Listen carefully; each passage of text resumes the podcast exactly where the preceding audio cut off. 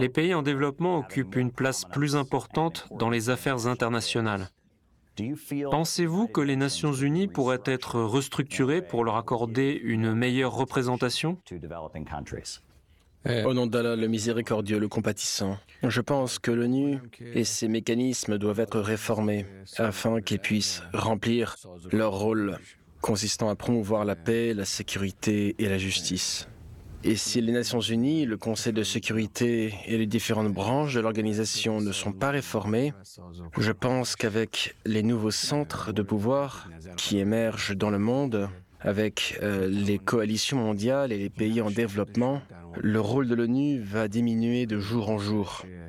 Et elle ne sera certainement pas en mesure de remplir son rôle comme avant.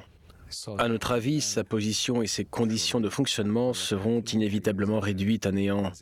Nous devons absolument reconsidérer sa position, sa structure et ses conditions de fonctionnement.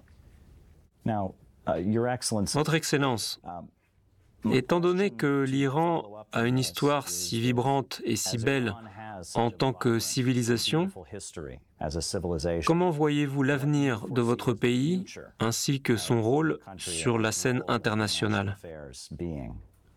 L'Iran jouit d'un grand passé, c'est une civilisation, et cette culture imprègne l'héritage de notre pays et de notre nation dans son ensemble, avec sa foi et ses croyances religieuses fortes.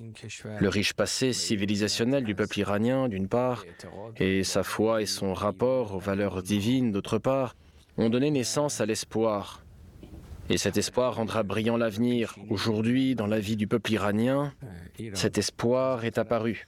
La République islamique suit désormais la voie du progrès, d'un progrès significatif, malgré les menaces et les sanctions que les ennemis de l'Iran ont imposées et qu'ils continuent d'imposer. Aujourd'hui, grâce à sa foi et à son espoir, la nation iranienne est en mesure de faire fléchir et reculer l'ennemi. À mon avis, grâce à cette foi et à cet espoir, grâce au passé de l'Iran et à sa civilisation, nous pouvons avancer résolument vers la croissance et la prospérité pour l'avenir. L'Iran est l'un des six pays qui viennent d'être invités à rejoindre les BRICS. J'aimerais savoir pourquoi, à votre avis, une telle option? Qu'est-ce que l'Iran peut offrir aux nations des BRICS? L'Iran est un pays avec un grand potentiel. L'Iran jouit d'une position géopolitique extrêmement importante. Bien sûr, il y a ses relations avec les pays du Golfe Persique et du détroit d'Oman. D'autre part, ses rapports avec l'Asie centrale et les pays d'Asie centrale. Ses nombreux voisins offrent à l'Iran certaines opportunités. Outre sa position géopolitique, l'Iran dispose d'un important potentiel national en tant que hub pour l'énergie et les communications. L'Iran, en tant que carrefour, peut relier l'Est et l'Ouest, le Nord et le Sud. L'Iran est un pays doté de grandes capacités et d'un grand potentiel, dont le plus important est son peuple, plein de foi et de détermination. C'est grâce à cela qu'il a pu se positionner aujourd'hui, non seulement dans la région, mais aussi dans le monde entier, en meneur de la résistance contre ses ennemis. En fait, au cours de ces 40 ans, voire plus, la nation iranienne a montré qu'elle pouvait influencer sa région et même le monde.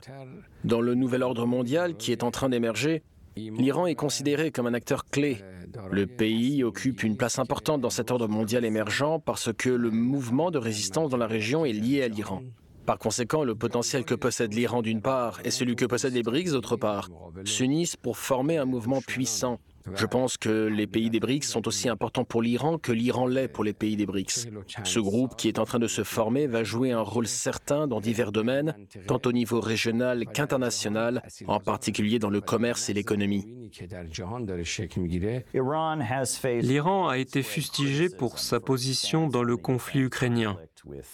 Kiev et ses partenaires en veulent à votre pays. Que diriez-vous à ceux qui observent cette situation Il semble qu'il y ait une politique de deux poids, deux mesures. Qu'avez-vous à dire là-dessus Écoutez, nous sommes convaincus que la guerre entre l'Ukraine et la Russie doit prendre fin le plus rapidement possible et de la façon la plus décisive. Ce sera bien pour toutes les parties. Si nous voulons comprendre les causes de la guerre, c'est bien la volonté de l'OTAN d'étendre son influence à davantage de pays, d'établir sa présence et d'installer des bases militaires non seulement en Ukraine, mais encore dans de nombreux autres pays, Naturellement, ce que nous observons aujourd'hui, c'est que l'Ukraine accroît très sérieusement ses capacités grâce aux États-Unis et à l'Europe, surtout en ce qui concerne l'aide militaire qu'elle reçoit. Cela ne fait que la pousser davantage à poursuivre la guerre. Réfléchissons-y. Qui profitera d'une guerre prolongée? L'Ukraine Peut-être l'Europe ou bien ceux qui prient aujourd'hui pour que cette guerre se poursuive? Je suis convaincu qu'en ce qui concerne cette question, la République islamique d'Iran prône avant tout la fin de cette guerre et peut jouer le rôle de médiateur entre la Russie et l'Ukraine. Voilà quelle est notre position. Cependant, tous ceux qui envoient aujourd'hui à l'Ukraine toutes sortes d'aides, notamment de l'aide financière et militaire, ne veulent pas la fin de la guerre. Au contraire, ils veulent la prolonger par tous les moyens possibles. En raison des nombreux moyens dont elle dispose aujourd'hui, la République islamique d'Iran a déjà fait l'objet d'accusations de la part de l'Occident. Il tend d'en avancer de nouvelles. Nous avons répondu à ces accusations sur différentes plateformes.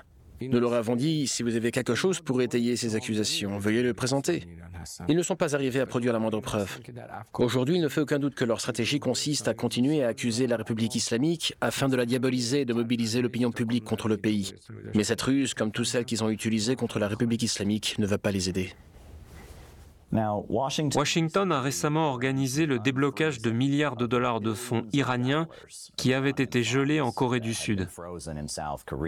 Mais aujourd'hui, les États-Unis menacent de geler de nouveau ces fonds parce qu'ils désapprouvent la façon dont l'Iran dépense cet argent. Que pensez-vous de ces mesures prises par Washington? Quelle est leur intention? Cela ne ressemble-t-il pas à un comportement erratique? Y a-t-il une stratégie derrière ce qu'ils font? Vous voyez, c'était injuste de geler les fonds, parce qu'ils appartiennent au peuple iranien. Ils n'auraient pas dû les bloquer. Pendant toute la période du gel des fonds et du blocage des comptes, ces actions ont nui au peuple iranien. Maintenant que la population du pays a de nouveau accès à ces fonds, nous les dépensons en cherchant à répondre aux besoins du peuple iranien. Mais cet esprit de supériorité propre aux Américains, c'est tellement typique de leur part de bloquer nos fonds. Leur sentiment de supériorité leur a permis d'oppresser le peuple iranien, d'imposer des sanctions. Imposer des sanctions à des pays est tellement propre aux Américains. Cela témoigne du sentiment de supériorité et de tyrannie qui les anime. Bien sûr, l'Iran est un témoin vivant de la tyrannie américaine, à la fois en ce qui concerne les sanctions américaines et à bien d'autres égards. Je pense que notre approche ici et ailleurs implique la persévérance, la résistance et l'immobilité de notre position. Um, Pourriez-vous nous donner également votre avis sur les perspectives et l'avenir des relations entre l'Iran et la Russie? nous entretenons depuis longtemps des relations avec la Russie dans de nombreux domaines, notamment la politique, l'économie, le commerce, la défense et la sécurité. Et notre coopération se développe chaque jour. Même la guerre dans la région n'a pas pu freiner notre coopération dans de nombreux domaines. Bien au contraire, la volonté politique qui met en priorité l'élargissement de notre coopération, en particulier dans les domaines du commerce et de l'économie, ainsi que notre partenariat dans le cadre du corridor de transport international Nord-Sud et d'autres questions de coopération régionale, tout cela suit le développement de nos relations. Les problèmes liés à l'actualité n'ont eu aucun impact sur les relations entre la Russie et l'Iran et n'en auront jamais. Nos rapports avec la Russie sont d'une importance stratégique et aucun changement de situation sur la scène internationale n'est en mesure de changer cela. Nous comprenons que votre temps est limité et que vous avez de nombreuses affaires à traiter. Nous avons donc une dernière question à vous poser. Cela fait un an que l'Iran traverse une période extrêmement troublée et il est assez clair que les États-Unis ont soutenu ces troubles et que les médias ont ensuite énormément diabolisé l'Iran dans le monde entier. Que diriez-vous à ceux qui ont vu ces reportages dans les médias occidentaux et qui se sont fait une image négative de l'Iran à la suite de cette couverture Que voudriez-vous qu'ils sachent par rapport à ce qu'ils ont entendu? Une année s'est écoulée depuis lors, donc je pense que nous pouvons maintenant voir la situation et ce qui se passe dans les coulisses. Même ceux qui n'avaient aucune information ou étaient induits en erreur par les médias et leurs mensonges voient les faits et comprennent ce qui s'est passé. Les États-Unis et leurs alliés européens ont essayé de surfer sur la vague. Ils pensaient être capables de frapper la République islamique d'Iran. Ils ont déclenché une guerre hybride contre l'Iran à cause de questions économiques et d'idéologie de genre. Mais passé un temps, le peuple iranien l'a emporté dans cette guerre. Donc il a gagné, encore une fois.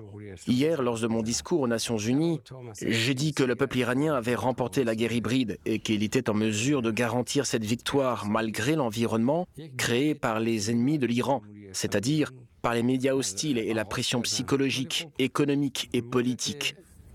Comme vous pouvez le constater aujourd'hui, tous les opposants, tous les ennemis de l'Iran, malgré leur tentative de faire ressurgir au moins une fois le souvenir des événements d'il y a un an, n'ont pas atteint leur but. Ils ont échoué.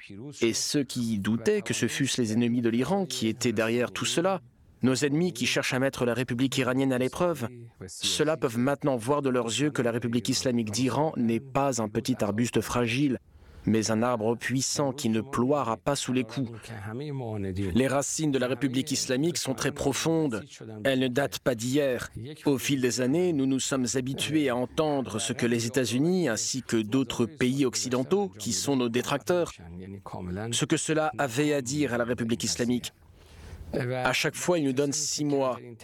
Depuis la victoire de la révolution islamique, ils disent tous les ans que dans six mois, la situation en République islamique changera.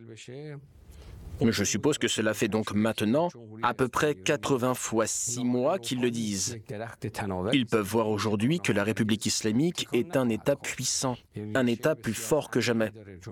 Lors des réunions que j'ai eues avec certains médias et experts politiques pendant mes deux jours à New York, ils ont admis que le monde avait eu la preuve que la République islamique, pour reprendre mes propos, ne s'inclinera pas. Cette fois-ci donc, comme chaque fois, ils ont échoué. J'espère que cette fois-ci, ils ont compris que la République islamique était un État puissant et surtout que Dieu Tout-Puissant veillait sur nous. Et avec la foi de notre peuple, avec les espoirs qu'il porte et avec sa confiance. Ce qui est crucial, c'est que, comme le guide suprême de la révolution islamique l'a souligné à maintes reprises, ce n'est pas par le mensonge qu'on poursuit la révolution, mais par la foi et les espoirs de notre peuple. En effet, la révolution continue grâce à la foi et aux espoirs du peuple que j'ai partagé avec vous et avec tous les honorables téléspectateurs aujourd'hui. Une nation aimée et fidèle est en effet une nation pieuse et une nation qui a de l'espoir. Il y a de l'espoir pour l'avenir, un avenir très brillant.